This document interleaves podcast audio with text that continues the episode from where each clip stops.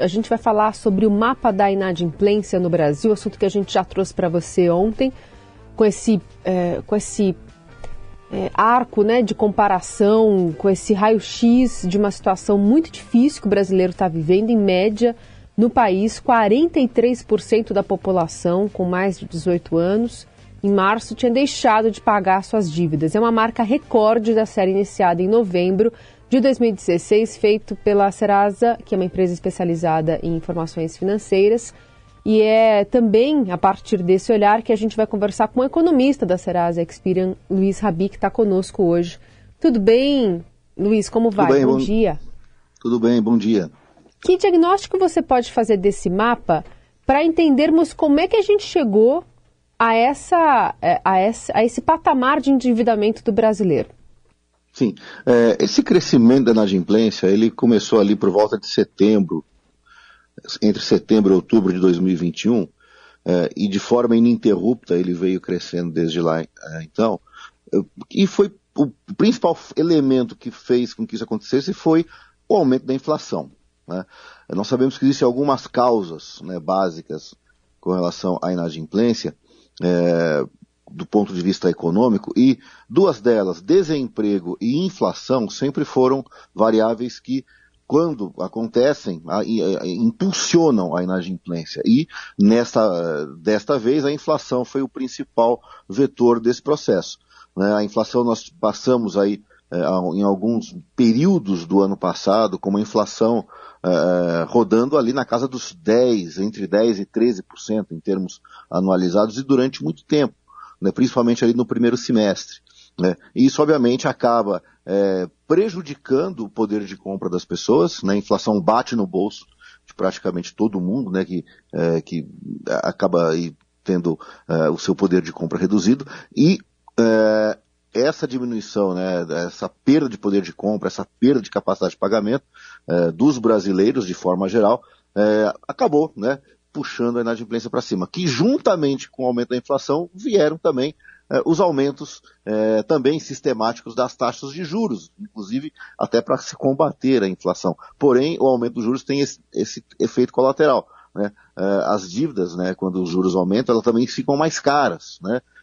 E isso também é um fator que acaba prejudicando o, o, orçamento das famílias. Então, essa combinação de inflação alta e juros altos né, foi é, é, o principal elemento aí que fez com que a inadimplência saísse ali da casa dos 62 milhões de brasileiros por volta aí de setembro, outubro de 2021, e agora estamos aí com quase 71 milhões, ou seja, é, pouco mais de 10 milhões de brasileiros passaram é, a, a, a se tornar inadimplentes. A gente fala mais de 10, quase 10 milhões, nós estamos falando algo que é até maior do que a população da cidade do Rio de Janeiro, que é a segunda maior cidade do, é, do país. Então, para você ter uma ideia do, da, da, da, dimensão de como esse problema se agravou. Ou seja, pouco mais de um Rio de Janeiro inteiro né, acabou ficando inadimplente aí ao longo desses últimos 18 meses. Bom, Luiz, você trouxe toda a combinação para a entrada nessa situação e a combinação para a saída. Imagino que seja até mais difícil, mas uh, qual se, quais seriam os primeiros passos para a saída uh, conjuntural dessa, dessa situação? É, o que a gente costuma dizer, né? A inadimplência ela sobe o elevador e desce de escada. Né? Quando ela sobe, ela sobe de forma muito rápida, muito intensa, e consertar esse problema é algo mais lento, mais demorado. Por quê? Porque quando uma pessoa fica inadimplente, em média, ela, é, ou seja, uma pessoa hoje que está inadimplente no Brasil, ela deve para quatro credores diferentes. É, ou seja, para ficar inadimplente basta dever para um. Né? Só que como as pessoas vão acumulando dívidas, né, entra numa situação realmente de é, é deterioração do seu, da, do seu orçamento, né, é, ela vai ficando inadimplente é, num credor, no outro credor, né, normalmente é um banco, é, é, um, é um, varejo, né, é um cartão de crédito, né, vai virando aquela famosa bola de neve. Né.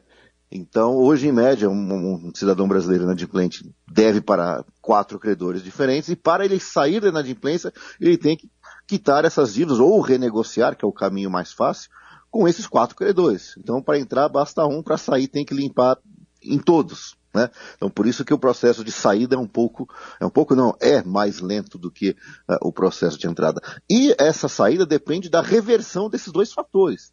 né, que foram os fatores que impulsionaram a inadimplência para cima. Depende de nós é, começarmos a ter uma inflação mais baixa, isso felizmente já está acontecendo, mas demora um certo tempo, né, para que é, acabe, digamos, beneficiando o bolso das pessoas, e também dependemos de juros mais baixos. Né? Então, enquanto essa combinação de, de, de elementos não é, retornarem, né, pelo menos ao patamar que estavam ali por volta é, de 18 meses atrás, ou seja, taxa de juros mais baixa e inflação mais baixa, a inadimplência ainda vai continuar nesses patamares altos. Né? Nós ainda estamos vendo a inadimplência subir, ou seja, de entre fevereiro e março é, cresceu de novo o número de brasileiros inadimplentes. Porém, esse crescimento está ficando cada vez menor. Ou seja, parece que estamos chegando aí num, num certo sinal de esgotamento ou de desaceleração é, deste número. Por quê? Porque a inflação já começou a cair. Né? Mas ainda está muito no começo. É preciso um avanço maior em termos de queda de inflação e depois também de queda de juros, né, para que a gente possa é, estancar definitivamente esse processo e, quem sabe, até iniciar um processo de reversão é, para que os números na adimplência voltem a um, um patamar um pouco, de, é, um pouco mais normal, vamos assim dizer. Hum. Duas perguntas em uma. Esse levantamento de vocês mostra que, especialmente quem vive em centros urbanos ligados à indústria e prestação de serviços, é quem tem sofrido mais e o Rio de Janeiro está no topo da lista. Sim. É, é o que, que explica essa, é, essa peculiaridade? E a segunda questão é como é que é, programas como o Desenrola, que o governo está prometendo é, lançar já faz um tempo, poderia, de fato, ajudar as pessoas a saírem desse lugar e, enfim, quanto tempo mais demore, né, também prejudica as pessoas a fazerem essa, essa virada, ainda que dependam desses fatores que você elencou aqui para gente.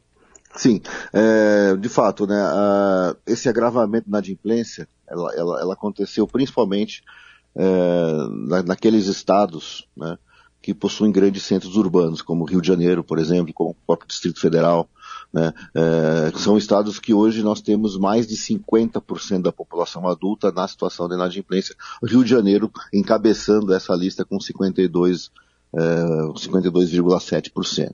Né? É, e também alguns estados é, de uma renda muito baixa, né? como por exemplo Amapá, Amazonas, uma renda per capita é, muito baixa, também estão nessa situação é, de mais da metade da população é, inadimplente, né? Por quê? Né? Porque assim, a, a, renda, né? Ou seja, o poder de compra das pessoas é talvez a principal variável que explica inadimplência. Então, por isso que a inflação, quando acaba corroendo a renda das pessoas, acaba se tornando justamente o principal causador é, dessa situação. Né? E a questão dos centros urbanos, né, como por exemplo o Rio de Janeiro, é, é, os centros urbanos eles dependem muito do setor de serviços e é o setor que foi muito mais castigado durante a pandemia. Ainda mais o Rio de Janeiro, que é um polo de atração turística muito importante é, do país, né, e tem todo um setor de serviços ligado ao, ao turismo, né, acabou tendo um agravamento maior. Né? É, então, é por isso que, por exemplo, o Rio de Janeiro, ele hoje é, né, o, digamos, ele está puxando a fila né, dessa inadimplência mais alta.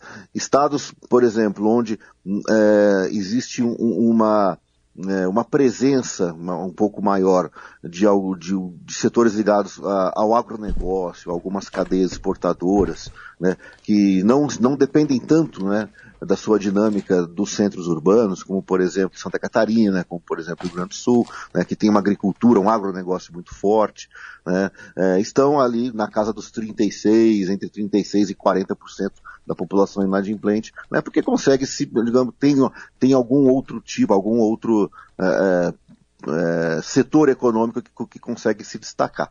Né? Então, é, essa, digamos, é, é é uma das diferenças né, que nós temos hoje no, no Brasil. Né? Estados é, muito pobres ou que dependem muito de serviços pioraram é, muito mais em termos de adimplência do que estados que têm uma renda um pouco maior, mas também também é, tem aí um, um, setor aí ligado à cadeia exportadora, ligado ao agronegócio, é, conseguiu, digamos que, é, é, sofrer um pouco menos em termos do, do agravamento da adimplência. Com relação à renegociação de dívidas, né, ou seja, nós, uh, não só as iniciativas do governo, mas a própria Serasa possui né, uma plataforma de renegociação de dívidas. Nós acreditamos que nessa situação é a, é a forma mais fácil das, das pessoas saírem da inadimplência. Né? Porque, como eu comentei, né, em média um brasileiro deve para quatro credores diferentes. Né? É muito difícil, é quase impossível né, uma pessoa conseguir sair dessa situação pagando à vista todos os seus credores, de uma vez só. Né? Ele vai ter que passar por um processo de renegociação. E hoje, né, é muito mais fácil renegociar dívidas, né? Seja nas plataformas que o governo está desenvolvendo, ou nas que existem atuais, como a da Serasa, as pessoas podem entrar de forma gratuita, entrar, consultar o seu CPF, seu CPF, ali já se identifica quais são os credores, e ali já se tem é, uma proposta de renegociação, inclusive com descontos. Né? É, e hoje os credores sabem, né? ou seja, eles são muito mais flexíveis em termos de é, aceitar né, descontos maiores nas dívidas, propor condições mais facilitadas de pagamento, porque também interessa ao credor receber a, a, aquele recurso que foi emprestado, que foi é, é aquela venda que ele fez e não recebeu. Né? É, ele, interessa ao credor receber isso de volta, ou pelo menos uma parte. Né? É, então, hoje está muito mais, é, as condições de renegociação estão muito melhores do que, do que de alguns anos atrás. É, então, é, é, a forma hoje, é, digamos, mais fácil que a pessoa tem né, para conseguir sair dessa situação. Né? Uhum. Enquanto a economia não, é, é, não, digamos, não reverte, né? ou seja, enquanto as variáveis econômicas não revertem integralmente esse quadro de inflação e juros altos, que é o que acabou impulsionando todo esse processo. Sim. Muito bom. A gente ouviu o economista da Serasa Experian, Luiz Rabi. Obrigada, viu, Luiz? Bom dia para você. Bom dia, eu agradeço e até a próxima.